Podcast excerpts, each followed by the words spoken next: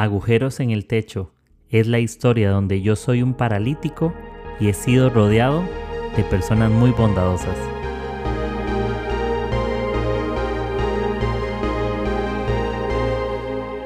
Hola amigos, espero que estén muy bien. Bienvenidos una vez más a mi podcast Agujeros en el Techo y este es el episodio 182. Espero que estén pasándola súper bien. Les mando un buen abrazo, les mando un saludo. Espero que tengan una semana increíble y hoy estoy con un amigo, un buen amigo, un invitado, eh, un nuevo cafetero. El rubro del café ya se convirtió, es convertido, entonces por eso lo invité a este podcast. Eh, si tomara té no, no lo invito, pero aquí estoy con mi amigo Walo. Él es eh, psicólogo, él es profesor en la universidad y bueno, aquí estoy con él. Vamos a hablar ahí unos temas interesantes. Entonces, amigo, gracias por, por estar. Gracias a ti, Quique, por la invitación. Y sí, ya, ya me convertí al mundo cafetero. He dejado eh, las bebidas gasificadas, los tés. Y ahora estoy aquí, en el café. Muy bien, amigo. Y tal vez ahí contarnos, igual un poco de vos, eh, qué estudiaste, eh, dónde das clases, qué, qué, más haces por ahí en la vida. Entonces ahí que nos contanos. Ok, em, creo que hago un poco de, de, todo. En realidad es medio un mix, mi, mi personalidad. Em, a ver, para empezar, siempre me gusta definir que soy humano. y, y, empezamos con esto de, de, humano, ¿no? Del contacto, de sensible, de sentir con, con las personas y sentir también cuáles son mis emociones. He aprendido eso a lo largo de los años y también con mi experiencia en, en el rubro de la psicología. Ya mencionabas que soy psicólogo, em, también soy docente universitario, em, por ahí ah, algo como de asesorías para equipos de alto rendimiento. Y con mi familia tenemos un negocio que es una comida tradicional peruana. Si alguno viene por Perú o está en Lima, las y los invito a que puedan venir por aquí en el distrito de Breña. Vendemos unos ricos anticuchos tiene mucha tradición, muchos años en la venta desde mi familia.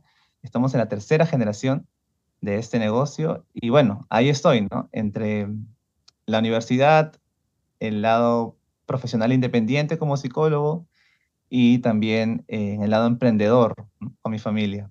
Ah, bueno, súper bien. Es multitasking.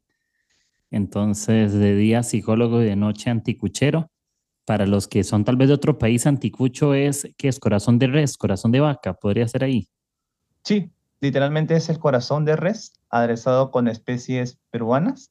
Lo dejamos marinar un momento y luego eso va a la brasa, ¿no? Y es, una brasa encendida por carbón que le da otro sabor.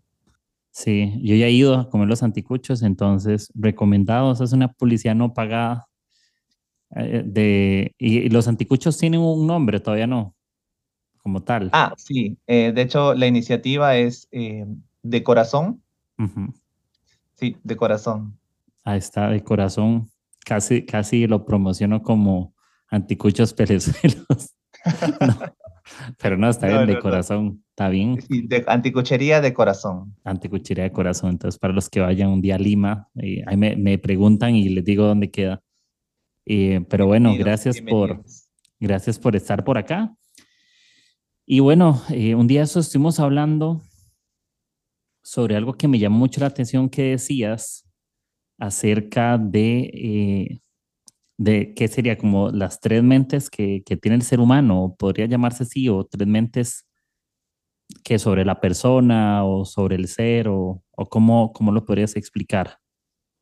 Sí, yo creo que es nuestra, incluso actitud hacia la vida a través de nuestras respuestas, ¿no? Ah, conversábamos que em, hay un cruce, es decir, encontramos a una mente racional, que es lo más explicativo, donde encontramos em, razones y encontramos también a una mente emocional, que es justamente esta primera reacción que todos tienen ante una situación y donde podemos expresarlo con emociones. Y si no hay una gestión adecuada de nuestras emociones, probablemente nuestra respuesta no sea la que nos hubiera gustado dar. Y entre estas dos, es decir, si hacemos dos esferas, una que sea una mente racional, la otra esfera una mente emotiva, en el centro, si hacemos un cruce, encontramos a la mente sabia, que es justamente la respuesta con la que nos quedaríamos más a gustos, más a gustas luego de experimentar una situación. Ok. Esa mente sabia que sería como, como una mezcla. Eh, sí, una mezcla entre una mente racional y una mente emotiva o emocional y sale la respuesta em, más acertada, ¿no? Porque probablemente en algunos momentos no encontremos respuestas buenas ni malas, pero es la más acertada a la situación que estamos experimentando. Ok. Em, yo tengo una pregunta, amigo, sobre, sobre ese tema de, de, las mentes y es, ¿cómo hago, cómo puedo hacer una buena mezcla para esas dos mentes, ¿no? Porque podríamos definir que una mente sabia es como una mente que se vuelve que más asertiva a las decisiones, ¿no? Sí, muy buena, muy buena eh, palabra. Es una mente asertiva para las situaciones que experimentamos en el día a día. y, y, eso, ¿cómo yo llego a ese punto, por ejemplo? Porque puede ser que para mí algo asertivo sea una cosa y para vos asertivo sea otra cosa.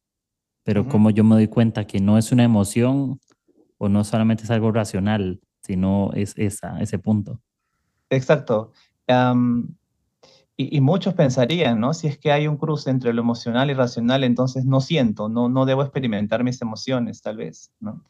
Y te comentaba hace poco sobre una experiencia muy, que lo he tenido creo hace unos días. Eh, yo tuve un celular y experimenté un robo y justamente em, lo primero que probablemente ante ese robo eh, venga hacia mí es una queja, ¿no? Como, como no ser compasivo conmigo mismo, sino más bien em, debiste hacer caso, eh, quizás debiste ir detrás de, esa persona, eh, no eres em, cuidadoso con tus cosas y, y, cosas que, digamos, automensajes que pueden ir lastimando mi ser, ¿no? Este equilibrio entre mente, cuerpo y espíritu. Eh, lo otro lado, lo racional, sería como em, no vuelvas a sacar tu celular, algo más explicativo, ¿no? Algo como mira las calles por dónde vas. Pero en esta, en esta situación, en esta experiencia, no puedo descartar nada. Nada se descarta. Es real que estoy molesto, porque se llevaron algo que es mío, que es mi propiedad. Es real que tengo enojo porque ahora necesito comunicarme, debo hacer una inversión en otro equipo que no lo tenía em, planificado. Entonces se mueven mis finanzas personales. Pero también es real que esto está pasando y que hay, hay que tomar cartas en el asunto. Y justamente es la idea de posicionarnos en el aquí y ahora. ¿Quién soy? Bueno, Sabemos que por, nuestra identidad en Cristo soy un hijo de Dios, ¿sí? Y, además de eso es, ¿qué hace un adulto? Eh, va a una comisaría y pone una denuncia. Y comienza el cruce entre lo que estoy sintiendo y entre lo que es racional. Primer paso, ¿no? Ok, ve, coloca una denuncia para marcar un precedente. Luego, ¿qué más tienes que hacer?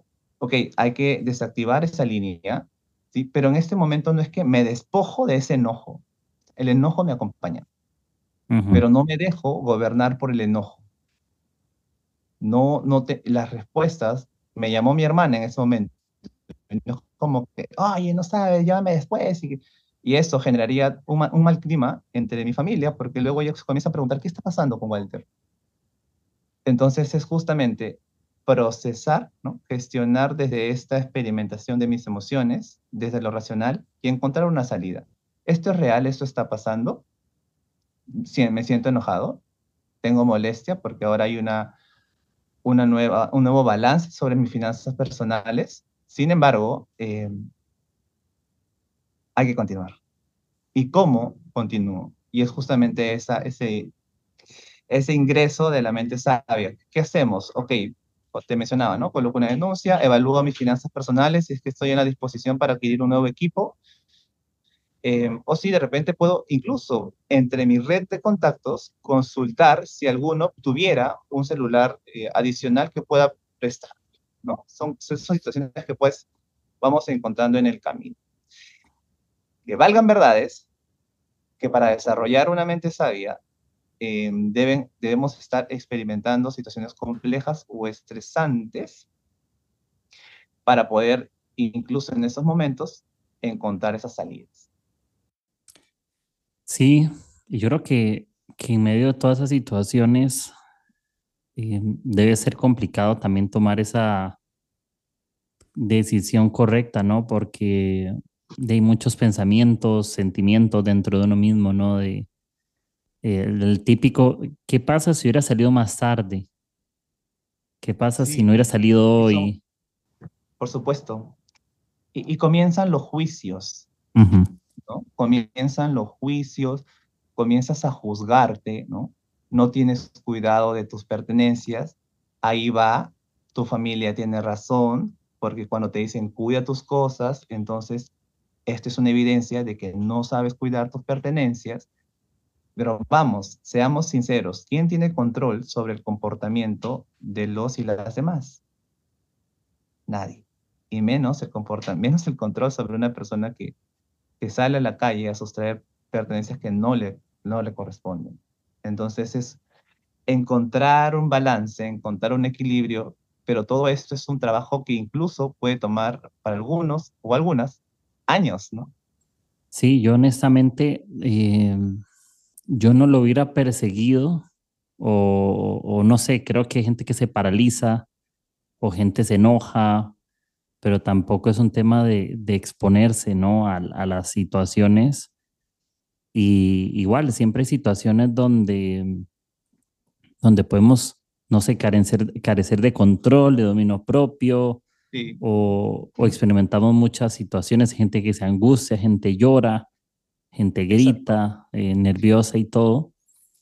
Y yo creo que son situaciones que, que se salen. Y hay una historia, y yo soy bueno para relacionar las cosas, pero hay una historia de que lo estuvimos hablando Wally y yo, gracias a que estuvimos hablando algo hace un par de días ahí Zoom, no nada ni de trabajo ni de la iglesia, sino como amigos. Eh, yo le conté una historia y estuvimos dando una opinión muy interesante con eso. Y yo dije, no, esto hay que grabarlo porque está bastante eh, interesante. Y es la historia de Eliseo y una viuda. Yo les cuento un poco el, contexto, tal vez. Em, igual se los voy a leer el verso, igual no es mucho, pero dice Segunda de Reyes 4, del verso 1 al verso, al verso 7. Dice, la viuda de un miembro de la comunidad de los profetas le suplicó a Eliseo, mi esposo, su servidor, ha muerto y usted sabe que él era fiel al Señor. Ahora resulta que el hombre con quien estamos endeudados ha venido para llevarse a mis dos hijos como esclavos. ¿Y qué puedo hacer por ti? le preguntó Eliseo. Dime qué tienes en casa. Su servidora no tiene nada en casa, le respondió, excepto un poco de aceite. Eliseo le ordenó, sal y pide a tus vecinos que te presten sus vasijas, consigue todas las que puedas. Luego entra en la casa con tus hijos y cierra la puerta, echa aceite en todas las vasijas y a medida que las llenes, ponlas aparte. Enseguida la mujer dejó a Eliseo y se fue. Luego se encerró con sus hijos y empezó a llenar las vasijas que ellos le pasaban. Cuando ya todas estuvieron llenas, ella le pidió a uno de sus hijos que le pasara otra más y él respondió, ya no hay, en ese momento se acabó el aceite. La mujer fue y se lo contó al hombre de Dios, quien le mandó, ahora va a vender el aceite y paga tus deudas, con el dinero que te sobre podrán vivir tú y tus hijos. Y algo que, que estuvimos hablando, había muchos puntos de vista, había muchas cosas que obviamente que uno tiene una revelación al corazón, pero yo lo, yo lo relaciono con, con esta historia, por ejemplo, que igual lo cuenta, que yo honestamente no hubiera tenido mi mente sabia, ¿no? Hubiera tenido 1% sabio, 90 por, 99% reacciones negativas. Emotivo, ¿no? Sí, me hubiera puesto muy emotivo, me hubiera frustrado que alguien supiera que tienen mis cosas. Eso es lo que yo digo, tienen mis WhatsApp, tienen mis fotos, o no sé. Este tipo de cosas. Pero yo cuando veo esta historia, me, me gusta pensar en, en esto de las mentes también y es cuando hay situaciones, esas como que esas mentes se activan, ¿no? En algún momento, esos más racionales, emocionales o sabios. Y yo imagino que esa muchacha, al principio, eh, vos me contabas que vos veas una situación donde ella usaba la mente más emocional, ¿no? Sí, al inicio, de hecho, cuando ella comenta, eh, Eliseo le pregunta, ¿no? ¿Qué puedo hacer por ti? E, e, es, más, eh, creo que las cartas están en la mesa. ¿Qué puedo hacer por ti? Le está diciendo, ¿cómo te ayudo? ¿Mm? Es sencillo. Si alguien me diría, Walter, ¿cómo te ayudo a recuperar tu celular? Activemos el GPS y, persigamos a esa, esa, moto, ¿no? Y vamos, y lo hacemos. Pero eh, su primeramente, digamos, emocional, ella dice, ¿no? tal cual, responde, no tengo nada. entonces, en esa parte, creo que podemos ver que sí está afligida, porque antes nos dice, eh, si no tengo el dinero para pagar la deuda, van a tomar a mis dos hijos. Yo no soy padre de familia, pero yo me imagino, eh, si ya tengo una pérdida de mi esposa, eh, además que se lleven a mis hijos. Es normal, es natural del ser humano que pueda sentirse abrumado, con altos niveles de estrés, se van a llevar a tus hijos, no es para, para menos. ¿Quién diría? Ah, es que se llevan a mis hijos, entonces, ya. No, no eh, ahí creo que pensaríamos algo como, ¿está bien? ¿No? ¿Qué le está pasando? Entonces, ella da un momento esta respuesta y dice, ¿no? Eh, ¿Qué puedo hacer por ti? Y me gusta mucho cuando ella también es honesta y dice, tu sierva no tiene nada en casa más que, ahí viene lo, racional, lo explicativo, lo que sí posee, más que una vasija de aceite. Lo importante de esto es que además ella cuenta con una red de apoyo, que es Eliseo en este caso, ¿no? Y Eliseo hace la parte de como un puente para que ella pueda sostener a través de su palabra, eh, bueno, de lo que indica Eliseo, justamente de que y ahí hay otros, otros ingredientes, ¿no? Que justo también comentábamos. Eh, la cuota de fe también que tiene ella, ¿no? La cuota alta de fe. Y, me gusta mucho porque más adelante, cuando le pide a su hijo que le pase otro jarro, ya no había. Y, es, es, yo les diría a todos y todas quienes escuchan este podcast, si en algún momento eh, te has definido como impulsivo o impulsiva o que no hay un control de ello, em, no estás mal. Es normal. Es normal que tu, primero, tu primera respuesta sea emocional. Lo que sí podría causarte un poco de cuestionamiento es cuánto tiempo te quedas en tu tristeza, cuánto tiempo te quedas en tu enojo, cuánto tiempo te quedas en esa molestia. Las emociones son parte de nosotros y, vemos que además eh, algo que me gusta de esta historia que estamos hablando es la gratitud. Y si no crees en la gratitud, pues te comento que hay estudios científicos, literalmente, que avalan que las personas agradecidas viven más y viven mejor, porque entrenan una parte del cerebro que hace que eh, esto extienda su, digamos, su permanencia en la Tierra. Es todo un tema de neurociencias y nos, damos cuenta, ¿no? Eh, entonces ella fue y se lo contó al hombre de Dios. Va y se lo cuenta porque realmente está agradecida. Y eso es, también podemos encontrar otras historias cuando Jesús eh, sana a un grupo de, de, ciegos, me parece. ¿Me ayudas, Quique? Sí. Y solo uno regresa. ¿verdad? Hay, hay, uno, de, hay uno que es, de, por ejemplo, de leprosos. De leprosos también, Ajá. Y, hay algo muy interesante que decías eh, con respecto a esa mujer. Eh, yo, eh, ah, me hiciste pensar en algo muy interesante que yo no había puesto atención y es que ella ya había sufrido una pérdida al principio y ella sentía que estaba por sufrir otra pérdida. Por supuesto. Porque el que los hicieran esclavos era que le van a despojar nuevamente de algo. Era como, tienes que acostumbrarte a perder el control. Es como, es como, es como cuando alguien tiene una mala noticia, te acostumbras. Es como, todo me va mal, todo me va mal, todo me va mal. Es como, me robaron el celular, pero mañana ya no salgo porque si me roban el carro y si me asaltan y, y ya los anticuchos, ya estoy desanimado y en la noche vamos a vender y no creo que vendamos mucho. Entonces, sí, es posible. Ya vienes como con, creo que las malas situaciones, eh, cuando son recurrentes y las dejas recurrir en, en ti como permanecer, y, y decías algo muy bueno, era como, no está malo sentir, pero hablabas del tiempo, ¿no? Eh, porque creo que sí hay un factor muy importante con respecto al tiempo, lo que produce. Creo que el tiempo sí produce algo en nosotros. Es como, no es lo mismo estar enojado una hora que vivir enojado cinco años. ¿Verdad? es cierto. ¿Verdad? Yo creo que, yo me, yo me imagino, no sé, vos me corregís, pero creo que gente que vive en esa emoción negativa, o por decirte así también, le afecta en las otras esferas de su vida, ¿no?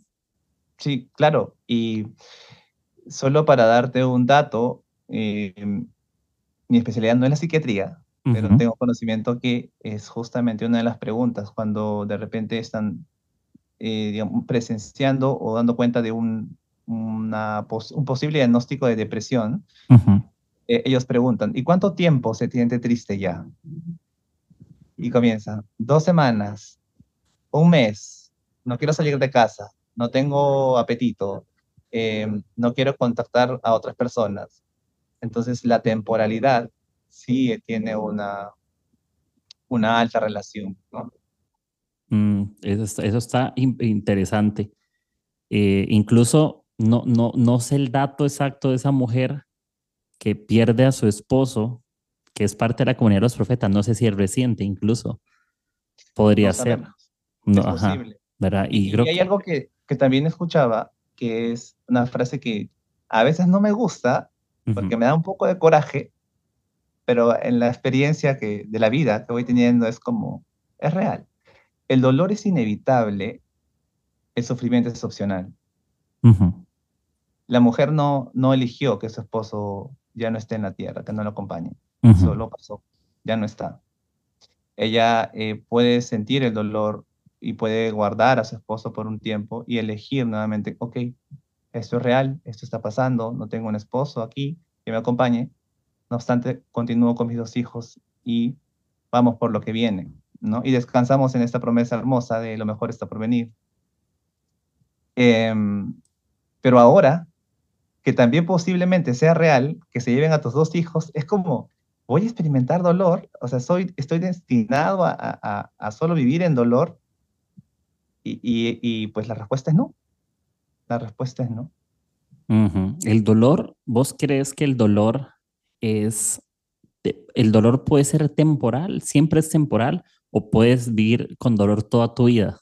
¿Hay una posibilidad de que puedas vivir toda tu vida triste o no sabes? Sí hay una posibilidad de que puedas vivir toda tu vida triste, pero no es, eh, digamos, entre los parámetros que se establecen, no es normal vivir con un dolor o con una tristeza profunda, ¿no? O como llamarían en psicología clínica, una tristeza patológica. Em, yo ayer estuve triste em, porque me robaron mi celular. Nada más para que sepan, Gualo, que como ese episodio lo estamos grabando varios días antes, em, por eso él dice ayer, porque justo cuando estamos grabando esto, lo primero que me dice es, sí, al principio dijimos días antes porque el episodio sale después, pero esto lo estamos grabando eh, y un día antes asaltaron a Gualo. Entonces está poniendo en práctica su mente sabia. Claro, y sí estaba triste, me correspondía estar triste. Es evidente, hay una pérdida, y ni siquiera es una pérdida que yo haya elegido, simplemente pasó. Pero ya está. Y es algo que en otras técnicas, en psicoterapia, llamamos aceptación radical esto es real, esto está pasando. Y es lo que también imagino que esta viuda menciona, ¿no? Esto es real. Se quieren llevar a mis dos hijos y es real. Aún tengo un poco de aceite, ¿no? Y ahí es donde ella coloca y posiciona su mente sabia con una cuota alta de fe que además la lleva a ser agradecida, ¿no? Eso, gratitud. Me quedo con gratitud.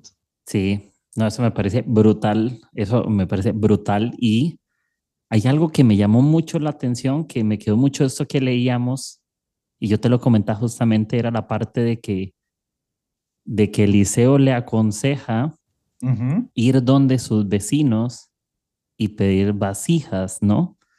Em, yo creo que si me pasara lo mismo, un momento de dificultad y estuviera emocionalmente muy, no sé, muy sensible, yo que me considero una persona, y lo hablamos los dos, yo soy una persona que no estoy listo hoy por hoy al rechazo. No, no, no lo, yo creo que nadie lo disfruta, pero hay gente que tiene una resiliencia ante eso, como lo soporta, lo maneja ante el dolor de eso. Rechazo. Tiene, ajá, yo no, yo puedo decirte, soy 1% agua, 99% intolerante al rechazo. A mí no me gusta, no todo tipo de rechazos, porque hay unos que realmente no me incomodan, pero creo que una situación ante una pérdida, ante que algo no salga como yo quiero, ¿entiendes? Ante algo que me va a doler, yo creo que ella es como, tengo una situación, me acerqué a vos, te conté, pero vos me están mandando a que le cuente a alguien más. Es como, hey, mira, ya es suficiente con contarte, eh, ya emocionalmente me estoy abriendo, le estoy contando algo que me duele, pero ahora me están mandando como, porque los vecinos me van a preguntar por qué. No es como, ah, qué curioso que fue a pedirle a todos los vecinos dinero, fue a pedirle a todos los vecinos agua, porque si fuera a pedir agua es porque todo el mundo se da cuenta, mira, es que se me fue el agua, ¿crees que me regales un, un litro de agua, una botella? Porque está en necesidad pero yo imagino a esa mujer diciéndoles, mira, no me vas, yo sé que te tengo que contar algo, vos sabes que mi esposo falleció, la misma historia, réplica. Es como, tienes que replicar a contar aquello que te dolió. Tienes que posiblemente volver a contarle a tus vecinos lo mismo que Eliseo, como tal vez no tan abiertamente, pero mira, bueno, vos te acordás que mi esposo falleció, ¿verdad? Mira, tengo una deuda y si no la pago, eh, a mí me van a quitar a mis dos hijos me parece interesante porque es como tienes que otra recurrir a recordar aquello que te dolía. Es como ya tienes suficiente vergüenza, ya tienes suficiente dolor con perder a tu esposo ahora. Tienes una deuda, recuerdas otra cosa que te duele. Ahora, si no la pagas, te quitan a, tus dos hijos. Sientes una amenaza. Ahora, el que te va a ayudar, lo primero que te dice es, ok, tienes que ir donde otros también. Y yo, oh, el, dolor de decir, tengo que recordar ahora, mientras lo cuento, recuerda lo que te duele, ¿no? Porque yo no creo que ella lo cuente emocionada. Ya es como en medio del dolor, como, mira, ¿te acuerdas que murió eh, mi esposo? Ahora me quieren quitar mis hijos, tengo una deuda. Ahora todo el mundo sabe que es viuda, todos saben que es una mujer endeudada. Ahora van a saber, si no paga su deuda, que va a perder a sus hijos, se los van a llevar de esclavos y que no va a saber dónde están, ni siquiera es como murieron, entonces no, ahora se los llevan y los venden y los tratan como esclavos. Es un, un oficio. Generalmente cuando piensas en un esclavo, piensas en un trabajo forzado. Generalmente la esclavitud es a que hagas algo de manera forzada contra tu voluntad. Entonces imagínese, ella era esclava ya en su corazón de su dolor. Yo lo veo así. ¿Me entiendes? Pero sus hijos iban a ser vendidos, pero sus hijos estaban sufriendo la pérdida de su padre también, no solo la mujer. Es como, ok, me quedé sin mi papá y ahora me voy a quedar sin mamá porque me van a vender. Y ahora voy a ir donde alguien a que me lastime constantemente, que me use. Entonces yo siento que, que cuando yo pienso en esos vecinos, que yo te, yo te decía a las veces, yo pienso en muchas cosas. y todos tenemos vecinos dentro de nosotros mismos. Vos lo decías, ¿no? Yo lo veía como, ok, tienes vecinos afuera y tienes vecinos adentro, dentro de ti, ¿no? Y yo quiero preguntarte eso a vos porque vos fuiste el que me hizo ese comentario que yo no veía. Y es como qué vecinos hay dentro de nosotros en momentos de, de vulnerabilidad, ¿no? En momentos de cuando pierdes el control, ¿no? Que creo que a mí me mata perder el control porque me afecta, ¿no? Y esos vecinos empiezan ahí a tocar la puerta, ¿no? Entonces, como qué vecinos crees vos que, que pueden pasar en una historia como esa? Eh, me haces pensar en, en, dos situaciones. La primera es como una más intrapersonal y, cuando hablo de intrapersonales, ¿cuáles son los, los, recursos o habilidades con las que tú cuentas para salir de, este, de esta situación? ¿no? Si hablamos de mente sabia, em, ¿cuáles serán los recursos de ella? ¿Ella se puede comunicar? Claro que se puede comunicar. Estoy seguro que la primera vez que ella acude a un vecino no es, no es la misma forma con que se comunica con el vecino número 10 porque ahora eh, ya tiene nuevas formas, ¿no? De comunicarse. Entonces, ¿cuáles son mis habilidades? son, es la comunicación. Ok, em, ¿de qué otras situaciones complejas has salido? Y es como darte cuenta de cuáles son tus habilidades, darte cuenta de cuáles son aquellas fortalezas que has ido adquiriendo en este tiempo. Estoy seguro, Quique, que tú y yo no somos las mismas personas de hace seis meses. Ajá hay algo nuevo en nosotros. Esos son nuestros principales vecinos dentro de nosotros. Es cuáles son estas nuevas fortalezas, cuáles son estas incluso debilidades que nos siguen acompañando, que pueden ser ahora nuestras fortalezas. La mirada más eh, eh, intra, interpersonal ahora es, eh, creo que aquí también es una, un episodio retador, ¿no? Porque no, no nos especifica quizás eh, cuánto es que ella lleva eh, a través de un duelo. No, no se especifica cuánto tiempo es que ella está sin su esposo, pero también es la oportunidad que tiene ella para construir una red de apoyo. Y, le dice vecinos, porque son aquellas personas que están más cerca y que están dentro de tu zona segura. Estoy seguro que las personas a las que ella acude son personas que han conocido a su esposo y también conocen su situación ahora. Y para ella es mucho más sencillo contarle, a ver, no sencillo, pero quizás más práctico, contarle a sus vecinos que contarle a extraños. Sí. Sus vecinos conocen algo de ella. Y aunque es incómodo, Eliseo, me parece muy sabio, empieza, ¿no? Empieza por casa, por tu alrededor, por tu zona segura. Tienes tu red de apoyo. Y si no hay red de apoyo, se construye y nunca es tarde para construir una red de apoyo con las y los demás. Y mucho más interesante, una red de apoyo contigo mismo, contigo misma. Sí, y qué bueno. Eso, eso me gusta mucho. ¿Ves que ya que te invité, amigo? Pero no, me encanta esto y, y, y, algo me pongo a pensar. Yo, yo, yo, obviamente son suposiciones, pero es una realidad y es que podemos asegurarnos que todos sus vecinos la apoyaron. Sí, yo creo que sí. ¿Verdad? Al fin de cuentas, eh, eh, tuvo tantas vasijas, ¿no? Yo creo que sí. ¿Y sabes qué me, sabes qué me pone a pensar? O que tal vez ella no se está enfocando en aquellos que no la pudieron ayudar. Porque creo que cuando cuentas con gente que te ama y te está apoyando, no vive frustrado con... Es como una persona agradecida no está pensando siempre en las pérdidas, en las pequeñas pérdidas. Es como que te digo yo, ¿Qué pasa si la lloraron 20 pero uno no pudo? No es que ni siquiera quiso. Ella no se enfoca en el que no pudo. Posiblemente fue agradecida y dice, dale, no te preocupes.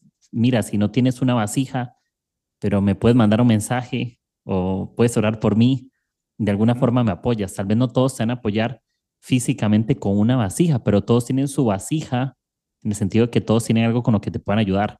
Tal vez alguien no, no, tiene vasijas, pero dijo, mira, yo tengo unas monedas alguien, o sea, de la, de la manera que puedan aportar. Y, no, es claro, aquí específicamente a nivel físico es vasija, pero también la vasija de una persona puede ser estas palabras de aliento, esta mirada empática, ¿no? O, este compromiso que puedes sentir contigo. Incluso, no, no tengo vasijas, pero puedo ayudarte, ¿no? Eh, te puedo ayudar pidiendo a otros vecinos y extendemos esto. Sí, eso es como y yo siento que eso es como cuando ya llega la mente sabia a, a fluir, ¿no? Como ese descubrimiento de que ya dijo, mira, si me llevo, si, si hago todo de forma demasiado emocional, que obviamente siempre tenemos emociones, pero me refiero al tema de que mezcló bien lo que sentía más lo que pensaba y analizó el, el asunto, si ella se enfocaba en decir, porque ella ya tuvo una situación de pérdida, entonces yo creo que ella puede relacionar toda pérdida como o al rechazo. Ya, yo voy a perder, voy a perder, eh, ya perdí a mi esposo, voy a perder mi casa, voy a perder a mis hijos y seguramente voy a perder esa posibilidad que alguien me ayude. aceite que tengo. Ajá, exacto. Sí, exacto. Voy Incluso. A todo. Ajá. Entonces yo imagino que esa es una situación donde había temor, Vos, me decías algo la vez pasada que me pareció muy interesante ante una situación que yo mismo te conté, que vos me decías, mira, vos, vas vos puedes hacer esto y posiblemente sigas nervioso, posiblemente puedas pasar por una situación de rechazo porque no podemos controlar las acciones de los demás. Posiblemente otras personas no cambien porque puede pasar, para Que estás esperando la ayuda que necesitas o que deseas, pero lo que recibiste fue un golpe bajo, lo que recibiste fue una respuesta muy abrupta, muy brusca, o la gente piensa que te va a ayudar a su manera, pero muchas veces su manera te golpea, ¿no? Porque algunos creen que pueden ayudar a otros diciéndoles, confía en Dios, pero yo no te voy a ayudar porque tienes que confiar en Dios. ¿Entiendes? Porque eso pasa, es una realidad. Tal vez hace lo que alguien necesita es que lo escuche y lo que hice fue aconsejarle todo.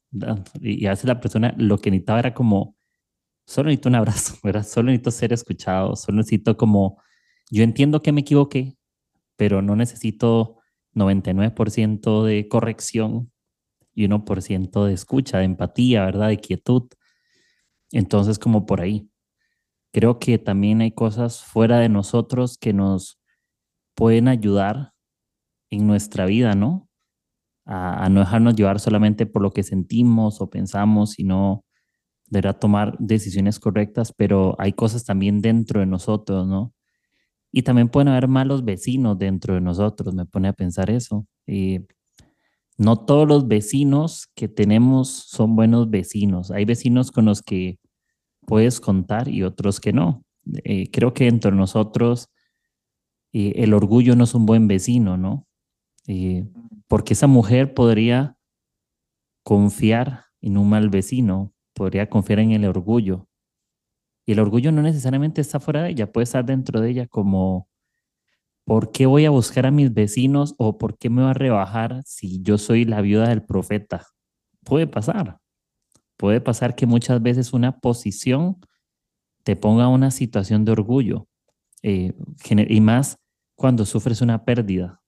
A veces el orgullo puede funcionar y es que nadie me entiende o es que nadie sabe lo que estoy pasando o no sé si te ha pasado a lo que hay gente que te ha dicho, a mí me lo han dicho un montón de veces, como eh, tal vez te preguntan algo y les anima, de verdad, haces lo mejor que puedes, pero la respuesta de esa persona ya predispuesta, no importa si lo que dices está bien, es, es que usted no me entiende.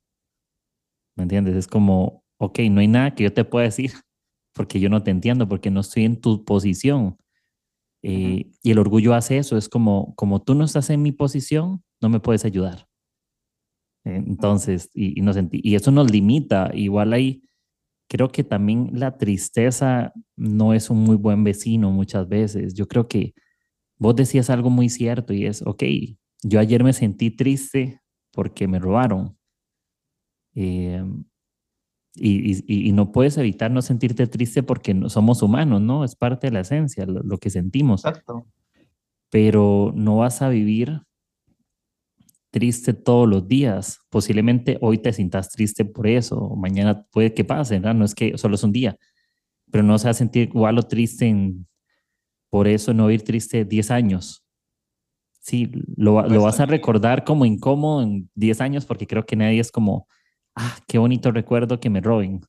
No, no es un bonito recuerdo, no, no es un bonito recuerdo una pérdida. Nunca. Es como, ok, fue un momento difícil, pero ahí donde un buen vecino da gratitud, un buen vecino es, eh, yo incluso lo relaciono con los frutos, que para mí son muy buenos vecinos, ¿no? Como el gozo, la paciencia, la alegría, la bondad, el dominio propio, la paz. Yo, yo creo que si yo, me, si yo me rodeara de, todas, de todos ellos, si todos fueran personas, yo no sé si vos pudieras elegir eh, quiénes fueran tus vecinos, y que eran gente que conocieras y que fueran como vos quisieras, viviría o no, porque al final somos el resultado también de lo que nos rodea, lo que nos influencia, ¿no? Mucho. Si te estás juntando con personas que todo el día se quejan, que todo el día hablan mal de otros, yo creo que el corazón se enferma, ¿no? En definitiva, eh, de hecho, somos lo que consumimos. Y si consumes eh, todo el tiempo queja, no tus quejas, sino quejas de personas cercanas, probablemente tus próximas respuestas también sean quejas. Y hay algo muy interesante en esto, y me hizo saber un profesor hace muchos años, cuando empezaba mi formación en psicología, y te pregunto a ti lo mismo, que, que justamente es esto, ¿no? ¿Cómo nos vamos acostumbrando? Es que si entramos a un cuarto que huele a cebolla, ¿qué es lo primero que vamos a oler, Kike? A cebolla. ¿Y qué pasa después de cinco minutos? ¿A qué huele? A cebolla. ¿Y después de diez? Igual. ¿Y después de quince? Igual. Pero en un momento llega a donde ya no percibes el olor a cebolla. Ajá. Y te acostumbras. Y permaneces en ese cuarto. Entonces, si eh, estás consumiendo, ¿no? De repente estas quejas y quejas, de pronto dices, no, tranquilo, yo lo manejo. Y sigues consumiendo quejas. En un momento, tu cuerpo, digamos, tu comportamiento ya es de queja. Y, y cuando eres consciente de, de, lo que está pasando, es como, ¿y qué, pasó, no? Claro, todo está determinado hace cuánto vienes consumiendo queja, ¿no? Sí, qué, qué bueno eso. Entonces podría decirse que una persona que, que se queja se puede acostumbrar tanto a la queja que ya no ni se autopercibe como una persona quejosa, ni a los demás, ni nada, está acostumbrada. Sí, y es, es algo que también se observa mucho en, en personas con impulsividad, ¿no? Em, han, han, crecido en, en, lugares hostiles que para ellos arreglar, para ellos conversar, entre comillas, es, vamos a los puños, arreglémoslo, ¿no? Pero se, se, van a agredir. No, esto es normal, así se arreglan las, los, los problemas, a puños. Y si vamos más adentro, observamos que esas personas que van a arreglar sus problemas a puños han crecido en ambientes u hogares muy hostiles. Sí, eso está brutal. Eso es para que tomen nota de estos episodios. Una, es una, un workshop, un workshop por Gualo Pelezuelos. Próximamente en publicidad. Ya ah, bueno, no, es, es, es, parece anécdota. sí. Pero no, eso, eso, es algo profético. Por ahí, por ahí, ahí. Tenemos unos, unos ideas ahí que, que podemos tirar ahí despuesito.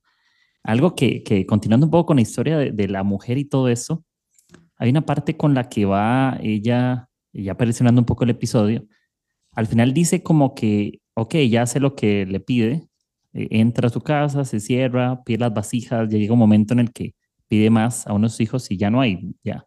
Uh -huh. Entonces, eh, dice que eh, aquí la historia, por ejemplo, literal lo dice así, ¿verdad? Como ya no hay, le dice el, el hijo, dice, en ese momento se acabó el aceite, ok. Y puede pasar una realidad y es, ok, tú vas a contar con una red de apoyo, vas a contar con otros, pero ya hay un momento en el que te toca a ti hacer algo también.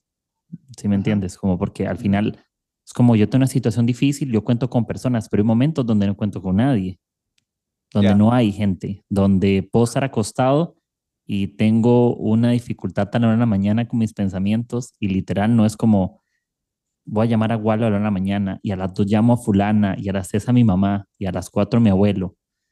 Hay un momento donde no hay más y está bien también como poder experimentar eso que sentimos y, y ya, y también como, como uno analizarlo, porque esa mujer imagino también al principio de, tuvo un momento en el que no tenía gente, en el, o en el que se sintió sola, como se valía sentirse también, se valía como asimilar la situación. Yo no me imagino como, es como un funeral, que un pariente muere, todo el mundo está dando el apoyo emocional, abrazando, palabras de ánimo, y estamos muchas personas, pero el funeral se acaba, todo el mundo se va a sus casas. Y queda esa persona caminando a su casa con sus hijos. Yo imagino a esa mujer, si hubo un funeral de su esposo, todo el mundo la apoyó, pero tuvo que ir a su casa a ver ese cuarto vacío, a ver esa ropa de su esposo, y no había nadie que le ayudara, que la pudiera apoyar, y en la vida también pasa. Pero me gusta algo que, que suele suceder después, ¿verdad?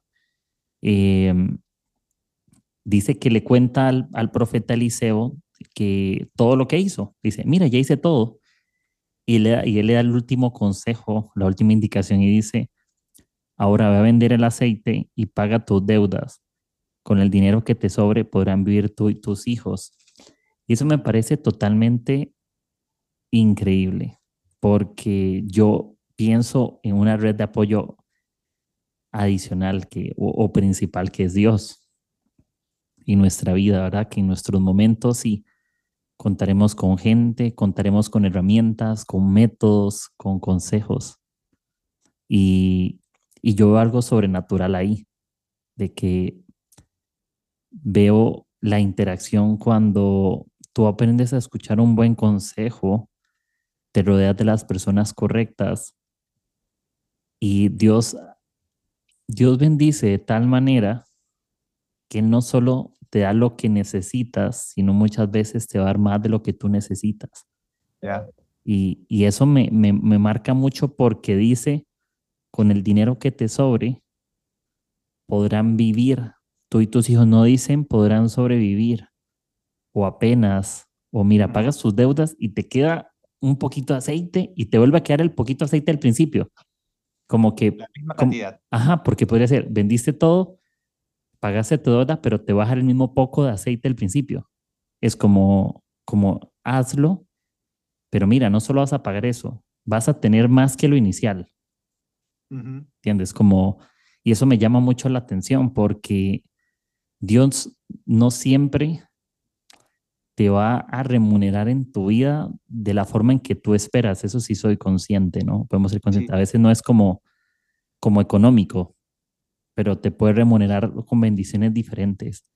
Yo creo que una persona generosa, una persona agradecida, una persona fiel, una persona que está poniendo de sí mismo para avanzar, yo no me imagino a un Dios que no esté dispuesto a, a protegerte, a cuidarte, ¿verdad? Como, ok. Y yo siento que el primer paso que hizo fue, para mí esa mujer es como, el milagro empezó en el momento en que ella le contó al liceo. Algo que, que en los últimos años he aprendido y, me gustaría traerlo aquí es algo que tiene mucha relación con lo que acabas de mencionar, ¿no? Y, y me, me, quedó como frase para mí y como speech de vida, es como la voluntad de Dios es superior a nuestro deseo. Ella solo quería que sus hijos se queden con ella y ya no más pérdidas. Pero Dios tenía más para ella, ¿no? Con lo que te queda, puedes vivir tú y tus hijos. No sé cuánto le quedó realmente, pero para que le digan, puedes vivir, es como tienes asegurado hasta la universidad de tus hijos. Los puedes mandar a estudiar, tranquila, no te preocupes me queda eso claro. Creo que, que Dios está con nosotros atento 24/7, ¿no? En todo momento. Y estamos a una oración de contacto. Sí, no, esto, eso está, creo que qué bonito cuando uno puede profundizar en las historias, realmente hay cosas prácticas, hay principios y uno podría indagar más, ¿no? Podríamos analizar más de decir, ¿y cuánto significó que le sobrara? Porque a veces, eh, para, vos decías, para vivir, yo imagino algo, es como cuando tú piensas que no te alcanza para hoy, Dios no solamente te da para hoy, sino para un año, puede hacerlo. Eso, eso me queda como muy marcado, hasta de manera personal, de decir, ok, y ese poco de aceite que tenemos todos, porque todos tenemos ese poco en algo, me va a alcanzar para vivir. ¿Entendés? No es como, me va a alcanzar apenas, o para mantenimiento, ¿verdad? Como, no, sino que te va a alcanzar y va a sobrar no solamente para ti, sino para gente que tú tengas cerca, porque lo que Dios te ha dado, te lo ha dado también para alguien más en algo. Muy cierto. ¿Verdad? Y es como, Dios no me bendice a mí. Yo creo que Dios no me bendice a mí para bendecirme a mí, me bendice a mí para poder bendecir a alguien más también. Es como, por hacer, yo digo, eh, Dios me suple a mí para poder, Dios a través de mí suplirle a alguien más algo. Y eso me marca la atención. No sé, yo lo veo en los negocios, lo veo en la vida cotidiana, lo veo cuando invito a alguien a comer. Por ejemplo, cuento esta historia muy rápido. Recuerdo que ayer eh, salí con a almorzar y fuimos a tomar café. Y fuimos a Papa John's y, compramos una coca de litro y medio y yo me llevé la botella y dije, no la voy a dejar aquí me, iba caminando en el centro y yo creo que habían unos dos personas venezolanas y una muchacha con su hija y con hambre. Yo y mi mamá siempre he aprendido algo. Mi mamá puede ser que no tenga mucho a veces, pero mi mamá siempre busca cómo ayudar, siempre. Yo no me acuerdo una vez que yo no haya salido con ella, mamá le algo en el corazón y ella se devuelve. Vamos a una panadería, les voy a comprar algo, les compro un pan dulce y relleno de jamón y queso y le dimos la Coca-Cola. Y yo me pregunto en eso, eh, la situación económica de mamá no es la más ideal ahorita, siendo bien, bien honesto, pero yo nunca hice mamá limitada a bendecir a otros, aún en su situación. Y mi situación no es una excusa para no poder bendecir a alguien más. Es como ese poco de aceite es suficiente para que alguien más pueda recibir algo. No importa, ese poco alcanza para muchos. Un poco de aceite alcanza para muchas vasijas, para tu vasija y para la vasija de los vecinos, para la vasija de tu familia, para la vasija de tus amigos. Alcanza para muchos. Entonces eso me quedó mucho de ayer también, que lo aprendí mucho mi mamá, que siempre digo, a mí me gusta llorar a la gente y yo lo, lo hizo mucho mi mamá, siempre. Mi mamá cuando la conozcan a alguien, si la ha conocido, mi mamá ve palomas con hambre, mi mamá pasa a una tienda a comprar maíz y les da de comer las palomas. ¿Verdad? Mi mamá, por ejemplo, con sus perritos, tiene un perrito que está malito de un ojo y mi mamá le da comida a la mano y se la pone en la boca y mi mamá el perro y todo. Más así, ¿me entiendes? Muy detallista en la generosidad, entonces me marca mucho eso.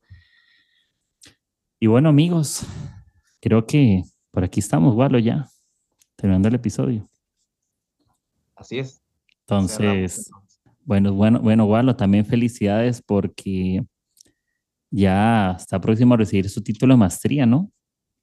Ya. Sí, ya pronto, en unas semanas. En unas semanas tiene ya su título, ya como máster, entonces ya invité a Walo antes, bueno, ya es máster sin el título, solo está esperando que pase todo, pero ya no, ya como eres otro nivel y hay que pagarle otro, ya cuando es otro podcast, no, ya con máster se le paga, mentira. Entonces, felicidades amigo, gracias por compartir tu sabiduría, tu corazón y tu amistad primeramente. Em, y bueno amigos, esto fue el episodio 182, ya saben que lo pueden compartir en sus redes sociales y me, me apoyan en el podcast de forma gratuita y esos episodios están disponibles en Spotify, Apple Podcast y Anchor. Así que gracias, espero que tomen café. Eh, gracias, Wallo, por, por estar. Gracias a ti, Kike. Listo, amigos, que estén bien y un buen abrazo. Chao.